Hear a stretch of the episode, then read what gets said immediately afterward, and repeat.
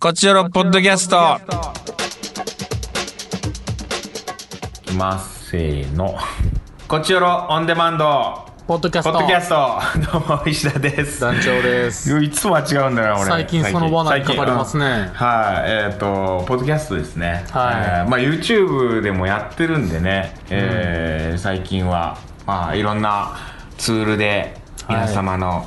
お元に届ければと思います。ね、はいつになったら Spotify で流れるんですか Spotify でね、流れる。いろんなところで ね、流れたいね。本当にね。どうせなら、はい、もうたくさんのツールがありますんでね。んもう難しいね、本当 に。世の中。そうです本当に何をつかめばいいのか分かんないですからねなやりすぎてもうわかもうつかめないね本当にありすぎてどれがいいのやらなんやらそうですよまあ、いろんなものを試しながらねはい、うーん淘汰淘汰されていくんでしょうよ弱き者はね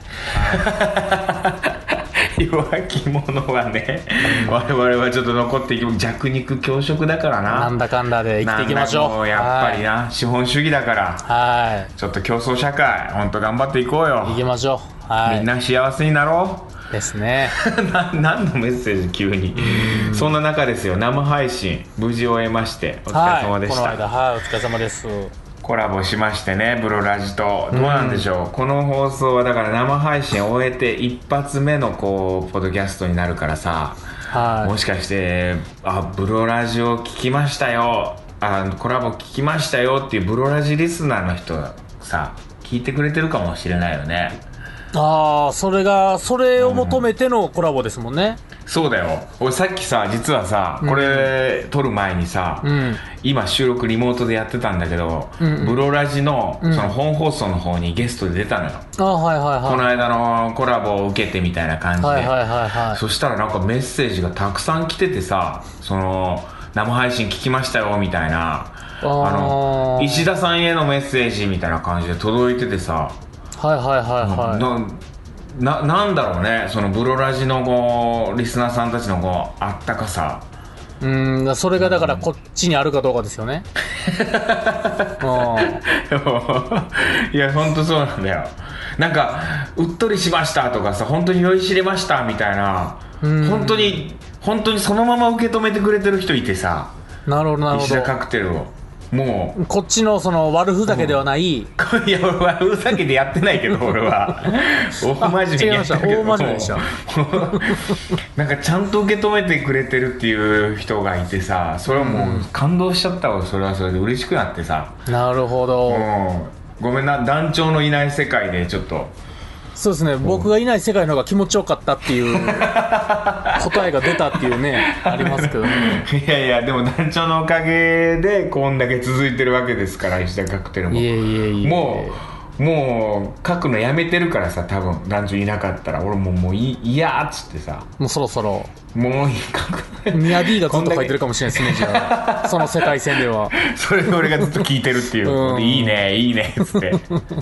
おもんない世界やで多分そいれやいやまあ何があるか分かんないですから書きね続けてるというはねい生配信ありがとうございましたちょっと金田聞いてくれたんですかねそうですね。ブロラジもぜひ聞いてもらえればと思います。はい。こっちのリスナー。なんかさ、やっぱリスナーさんの名前が違うんだよ。聞いたことないリスナーさんからメッセージが来てたからさ、もうこっちよろ。こっちの名前なかったですか 満員電車とか 満員電車ベルタとかオス番長とかあったでしょじゃじゃだから満員電車が、あーブロラジにメッセージ送ってくれてただから。ああいい素晴らしいじゃないですかそう、そうなんだよ。いやなぎまるとかいっぱいいましたよなぎまるとかはね、やっぱりね、勝つそうブロラジの方にいないよね。あうら、んゆうた、いっぱいいますけど。全然全然全然あの違う名前だったみんなあみんな帰っていってんのかないやでもでもありがとうございます情報聞いてくれてるのかまあそうやってね聞きながらも多分こうあーそれぞれなんかこう気遣ってさ私はちょっとこっちに送ろうかなとかそんなもんやってくれてるのかもしれんしね確かにそれは確そかれに。でねうんそれはそれでありがたいですよ、ん本当に皆さんの愛を感じてますよそうですね。そんな中ですよ今「ドロステの果て」で僕らはい。まあ絶賛上映中なんですけれどもどうなんですかいい感じなんですかいやいい感じで、あの、今ね、僕、その、映画館にいますキャンペーンみたいなのをやってて、うんちょこちょこ映画館に行かせてもらってるんですよ。はいはうーんで映画館で一緒に見るっていうねその出演者がさ、いうんうんまあ舞台挨拶するわけでもなくまあ本当舞台挨拶も本当できればしたいんだけど、なかなかねこういう状況だからやっぱり舞台挨拶こうできないよね、うんうんうんそんな、うん、大きくはうんで行ってはいちょっとこう、うーん、ご挨拶したりとか、お見送りしたりとか、まあ、パンフレット買っていただいたらなんかサインしたりとか、そうはいいはうような、なんか映画館にとりあえとにかくいるっていうような、はいそういうことやってるんですけどね。うんやっぱ、うんその、出演者がさ、映画館にいた、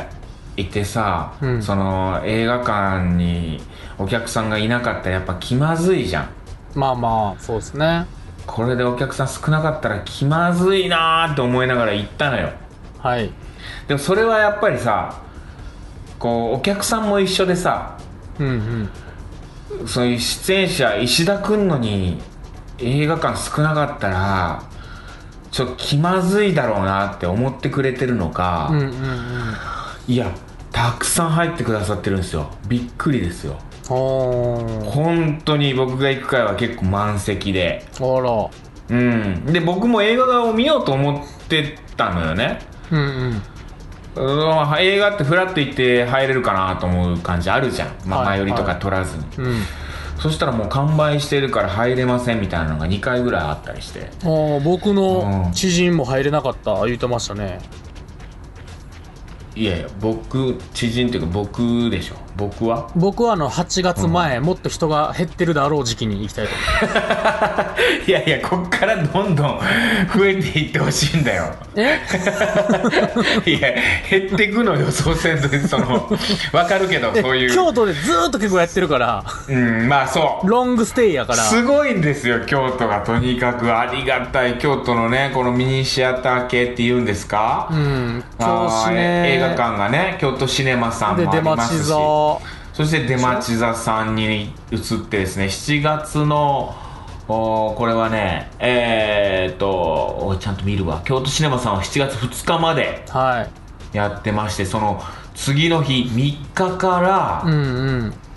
もう出町座さんというねこれもうミニシアター系ですよあー30日まで7月の、うんうんこれやりましてさらにはですねこれ京都南会館というねうんうんこれ九条十条かな京都の京都駅の南の方にある映画館、これミニシアター系でいい映画館なんですよこちらもほんでこれリニューアルされてるからねうんうんスクリーンも大きくなったりしてるんですよこれ7月31日からこれはもうねいつまでやってんだろうっていうぐらい続いてるよえで 今7月31もうだから入れば入るほど続くっていう可能性あるああからのやつね、から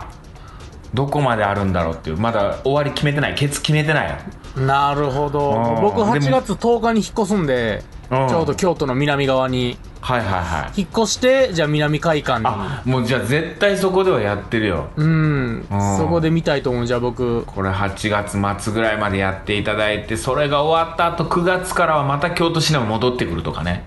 一年中見れるやつね いやーそうなったら嬉しいな広がってとしいともういろんなこれいろんな県でやってるのよそれこそヨーロッパ各ツアーねいろいろ回ってるんだけどツアーで回ってないところとかでも、んうんまあ、映画ってすごいよな広がってってねるといショーうトかね残ったらいいのにね本賞欲しいね当海外の映画のショ小小なんかサンダンスとかでしょなんかーもう銀わかん熊ないけど賞と似てください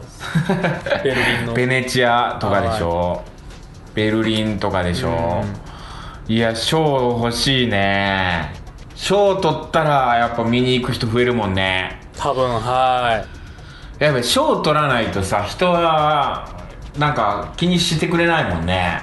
いうーんショーやっぱタトゥーみたいなもんで目立つんでうんやっぱりそうよねうんその一なん個だろうねいいタトゥーがないとやっぱり人はねうんまあ、口コミがでも一番いいって言いますけどね。そうだよねなんだかんだ。うん、これだから見てくれた方がちょっとあすごかったよとかね面白かったよでもとか本当ツイッターとかでね、うん本当芸能人の方とか有名な人もはいを見てくれんか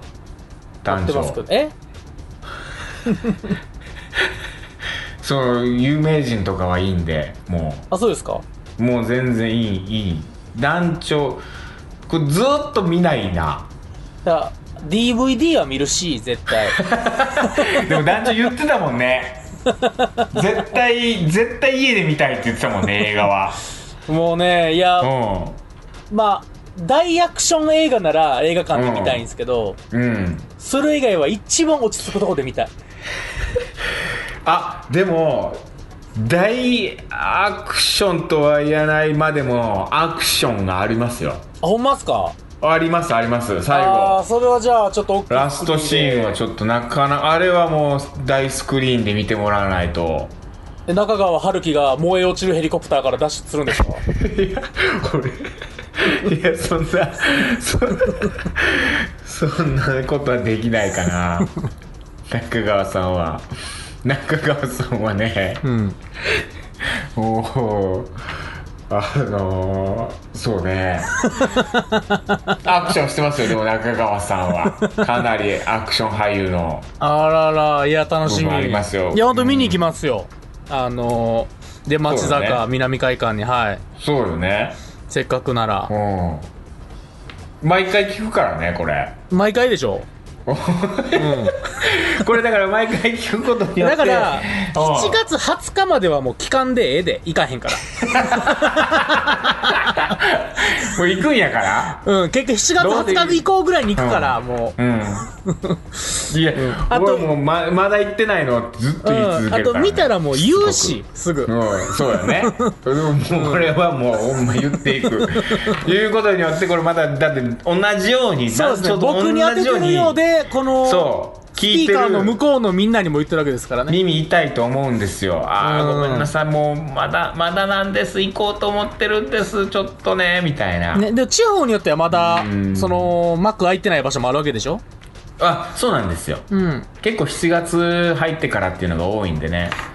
まあ、まあもちろんね、このコロナがありますから感染予防対策っていうのがね、まあキャパ的にねこうね行われてるっていうこととはいえ、やっぱりいろんなねそれぞれの思いがあったりとかねうんな無理に強制はできないけどでも本当でもはあのあれでしょ客席半分ぐらいでいっぱいのやつでしょ今ってあそうですそうですだから本当ねいや早いうちに予約せんと、ほんま見れへんかも すぐねそうなんですうん売り切れちゃうからね埋まってしまうんですようん本当に見ていや見ます よさあ行きますかはいはいは、はいい、はいえー、カクテル恋愛相談室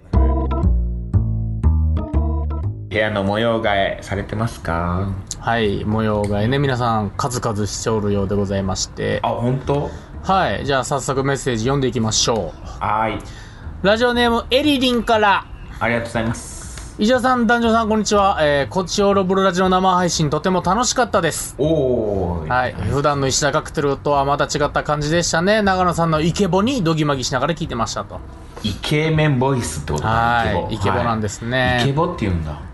さてトークテーマ模様替えですが、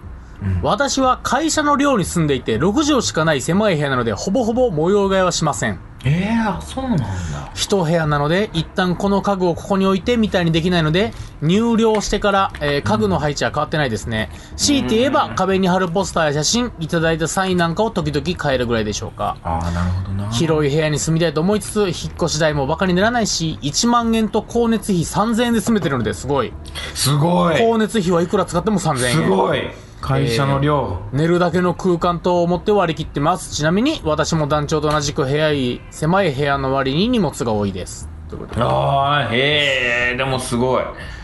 いや、量っていい1よな万3000円やったら6畳でええよ。いいうーん。いい1万3000円6畳なんて良すぎるよ。お金いっぱい貯まる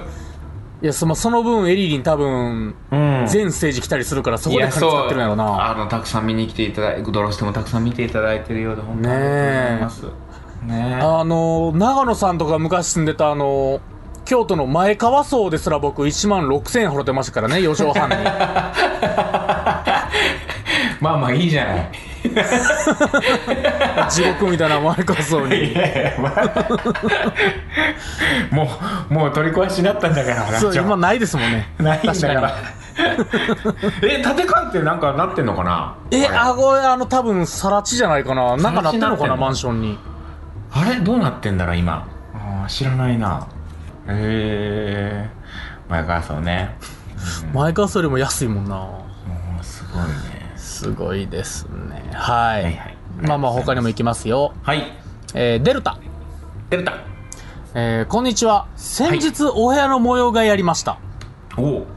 えー、大体のお家がそうだと思いますが、お家にお母さんの部屋ってあまりないですよね。まあ確かに。うーんお母さんはリビングが居場所というお家がほとんどだと思いますがうん、ここ数ヶ月は家族があまりにもずっと家にいるので、一人になれる場所が欲しくなり、リビングに繋がっている和室の襖をぴったり閉めて区切り、まず小さいテーブルとポータブルの DVD プレイを置きました。おおいいねそして、これを機に子供の部屋に置いていたタコ竹かごを作る道具や棚なども移動して、自分の部屋として整えることにしました。おお素晴らしいなるべく見た目がすっきりするように、押し入れに入れられるものは収納しようと扉を開けると、押し入れの中の片付けが必要になり、えじゃあこれは、えー、天袋って呼ぶのこれは。天袋天袋へと、次々に物の移動が始まって、収納スペースを3カ所くらい入れて片付ける大仕事になりました。子供が小さかった時のものってなかなか捨てられなかったりしますが、中にはこんなものまで取っておいたのかと思うものまで出てきて少し処分しました。おかげに家族に遠慮なく好きな時に DVD や生配信見られる快適空間ができました。いいやー素晴らしいねお母さんにも一人の空間をねや、そうですよ。今後そういう家づくり、うーんあ大切になってきますけれども。いいでもまあですねわかるわ。一個片付けたら、うん もう矢継ぎ早に次へ次へ片付かなあかんとこなんねんな。今引っ越しやってるから準備そうなんで すよ。置き場所を作る場所作らなあかんから、片付はけいるはいのはいはいそうねそうなってくるともうなんか、もうどこにもなくなるんよ。スペー スが。あと捨てるのって案外お金かかるでしょそう。金かかっちゃうんだよね普通にこれいらんでね、粗大ゴミだと何千円かかるじゃないですか、案は外。いはいはいはいこれがね、かかるんだよねかといってもうベランダから投げ捨てる勇気もないですしね。う。うんーん じゃあ勇気というかダメなんですね、よ犯罪行為ですから、はい絶対ダメなんですけども。わあかるわー。いいですね自分の空間って大事ですよねね、やっぱパーソナルスペースは大事にしたいですからう。んはい、じゃあ次行きますよ。はい次、えー、満員電車。満員電車石田さん、男女さん、こんにちは。こえんにちー、は本日のテーマ、模様替えですが、はい壁紙がボロボロなので張り替えたいなぁなんて思います。ほう。ほーん映画でよくある壁をペンキで塗るやつを追いつかやってみたいです。洋画とかでよくあるやあーやってみたいなつね。水色とか黄色とか明るめの色に塗りたい。ヨーロッパハウスの離れの壁の色みたいなのに憧れます。ああ、ブルーかなよく知ってるな、ねなんで知ってるヨーんだろロッパハウスの離れの壁とか出 てたんや。うななんで知ってるんやろなでもなんか ね出ててるかなあスタッフかなうんまあまあ まあ取材とかで出てたりすんのかなブルーなんですね綺麗なうんね。可愛らしい色ですよね。いや確かにそのか海外の絵ね外国とかはねこうペンキで塗ったりするよねこうまあ壁紙貼ったりもするか壁紙ねあんまり壁紙とかこうやったことないないや、賃貸やからね。そうなんだよねうん、いや僕ももうほんま壁一面真っ赤にしたのかなと思うんですけどね。許せ ば。賃貸なんだよね後でむちゃくちゃお金取られるでしもょ。賃貸でもあれ嫌だよねだからさ賃貸で借りてる間は何でもしていいっていうルールにしてほしくないや、そうなんですよね。いねうんもう、貸すってそういうことですからね。あとはうまいことそのねそれ何にもせずに収入を得てる大家さんがいるわけですから 何もせずこんなこと言ったあらーそうい怒やられるかな 相当手入れね、掃除をしに来てると思うけど。はいまあまあまあまあ。でちょっと自由にしていい賃貸がいいですね。自由にしていい賃貸いいよねうんそんなところ引っ越して探したいなはい。まだまだ来ておりま すよ。はいえー、ラジオネームゆうたろう。ゆうたろうありがとうございますえー、石田さん団長、こんにちは。毎日楽しく拝聴してます。トありがとーうクござテいーマ、ます模様替え。えー、強いて言うなら、今月に入って北枕をやめたことでしょうかね。おー良くないとは知りつつ、なんとなく北枕のままにしていました。しかし、ステイホームで体力が落ちてきた状態で夏に差し掛かってきて、睡眠の環境や質をちょっと見直すことに、とりあえず思い切って布団の敷き方を逆にしてみただけのつもりが、枕とコンセントが近くなって読書灯が使えるようになり、あ横になった状態で窓から空を眺められることにも気づきましおた。いそれ最高じゃん早気づくはずやけどな、それ は。そっちだったんじゃん、うん絶対北枕をやめてみてから北枕にしていた理由を思い出しましたコンセントを枕から遠ざけることでアラームを止めたりスマホを見たりするためにわざわざ起き上がらなければならない状況を作り出すためにあーだっなるてほのどあえてねあえてトークしあなえいよてねそうしてたんか今になれば一番やりたいこれでもない仕事に遅刻しないよう無理やりでも起きるべく自分で自分を縛り付けてたのだなと思えてきたりしてしまいますすごい偉い偉いけどでもやっぱ今便利になったってことねそうそう絶対そっちの方がいいよ絶対そっちの方がいいうんうんしかも北枕をやめてそれってことでしょそうそうそうそうじゃあそさのらにいいじゃんオカルト的な意味でも全部いいんよ物理的な意味でも 本当だよね、うんその北枕ってさうん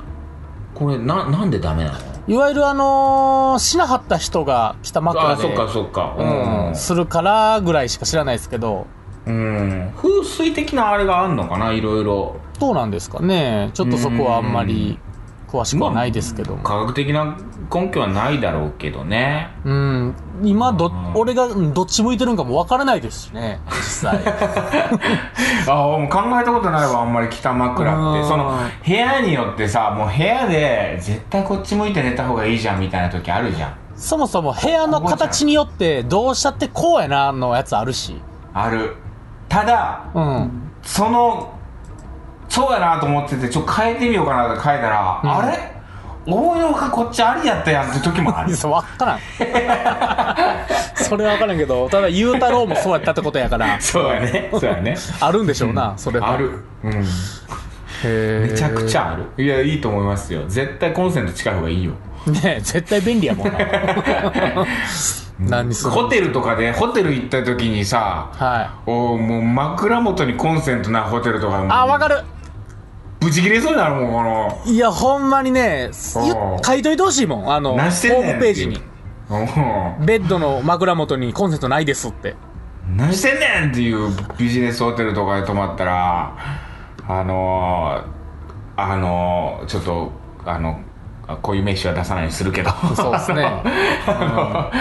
あの有名なとこ絶対ないのよ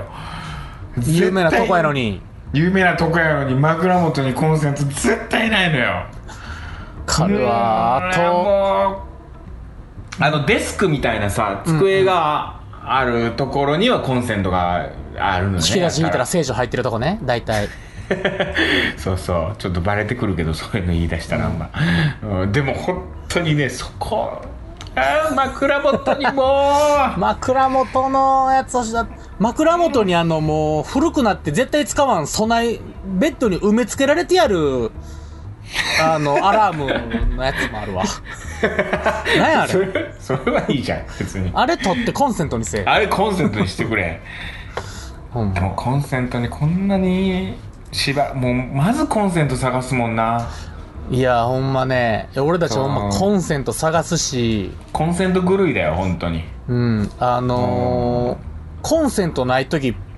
パニックなるもんパニックもうもう今や飯屋にすらつけてないと嫌やなっいてやー思っわてきかるてる かわからるわかる本当になんやろうもこううあーこの飲み屋はコンセントないのねみたいなそうそうそうそうそういやない よそう、ないそんなも普ん通ないよないようんうんいや電気に縛られてるわ本当にいや、嫌ですよね。ほんと。嫌だ。よでも電気のおかげだよこうやってリモートで喋れてんのもほんまやこうやっもうほんまて皆様の耳に届いてんのも電気のおかげなんだよ感情むちゃくちゃなるわ、もうんう。どうしていいか分からへんから。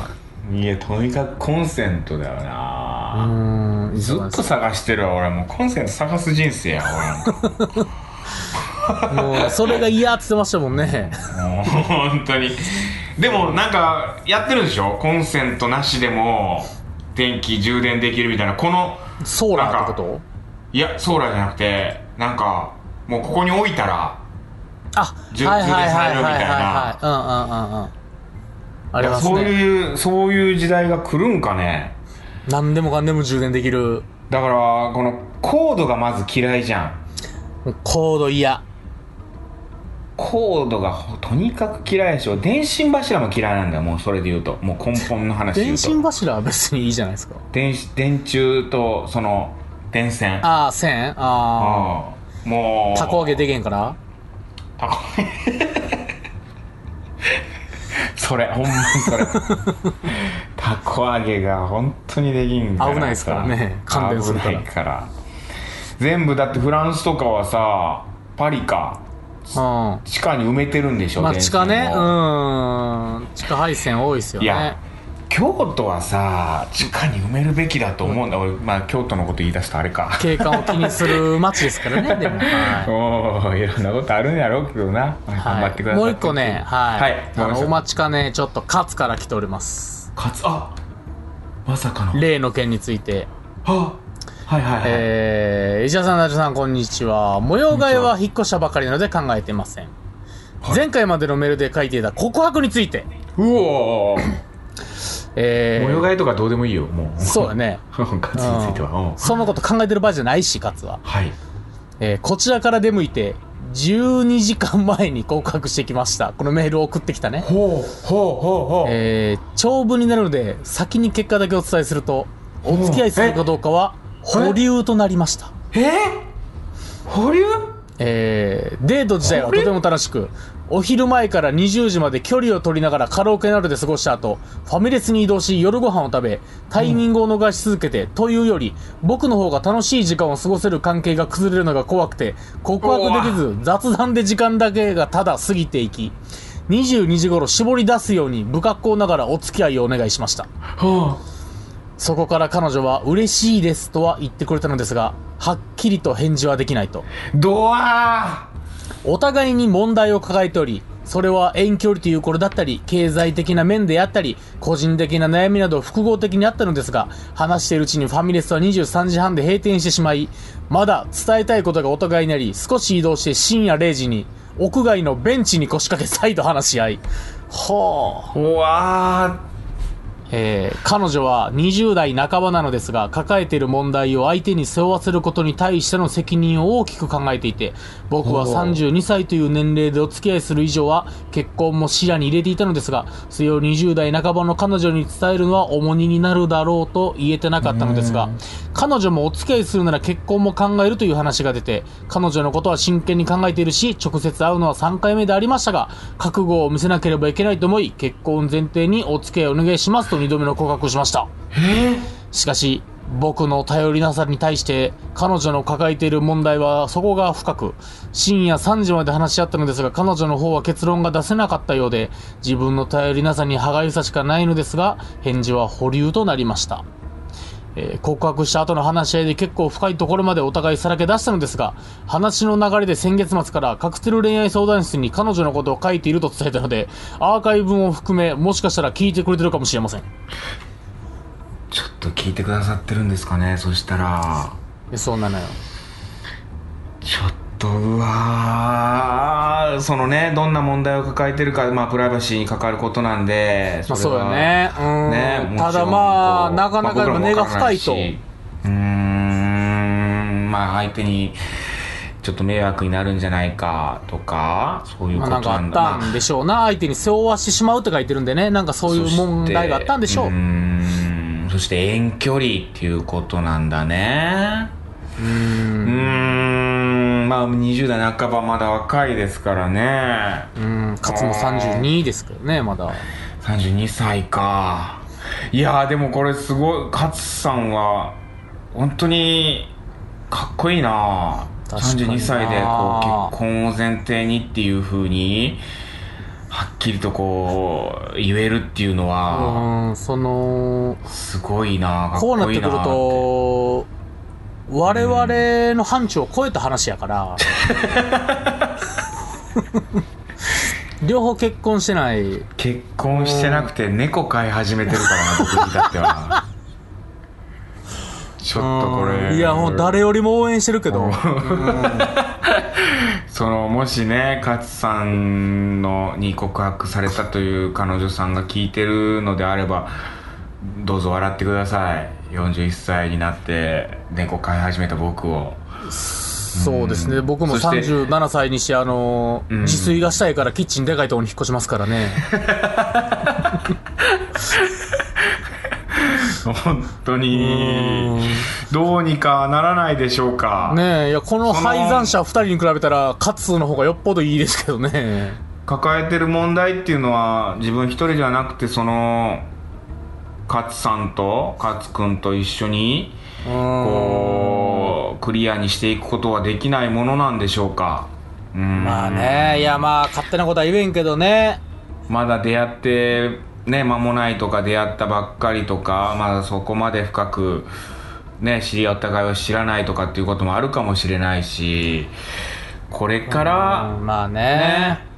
こう始まっていくものだから僕でもねこれ本当に聞いたことあるんだ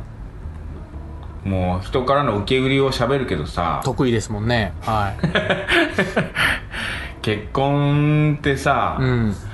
うん、この人がいいじゃなくてこの人でいいっていう人、うん。うん、でいいんじゃないかっていう話があるんであーすっそてれはまもあ、うもちろんね妥この協人がいでいはなく、うん。そういうことです、うんなるほどねだって昔の人ってねこう、お見合いでね確かに。全然知らなかった者同士が結婚してでもそれでも寄り添ってうーん何十年もでああこの人でよかったなっていうこの人が良かったんだなっていうふうに変わっていくわけですよはい。うーんあのー、最近 YouTube でやってるやつで、イチローも、うん結婚はギャンブルって言ってたんで、ギャンブルねその、どうなるかなんか分かんないからいいんですよって言ってましたよ、イチローうーも。んなんいで、やーあの、勝はなかなか、ベッドに頼る男ですよ、きっと。ギャンブルで言うと。うんなんかねこう一生懸命な感じも伝わってくるしさこうやって丁寧なメールを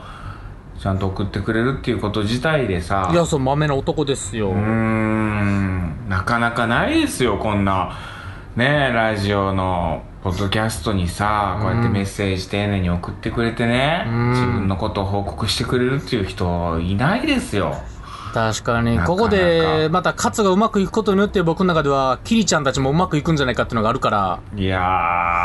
ー頑張もうっ一てほしいな発かましてほしいねうんまあただうんこれはもうプライベートなことなんでうねーんちょっと、あのーこれ、でも諦めずにね、勝つはもう、とにかく、うん、絶対まだ好きなわけだろうし、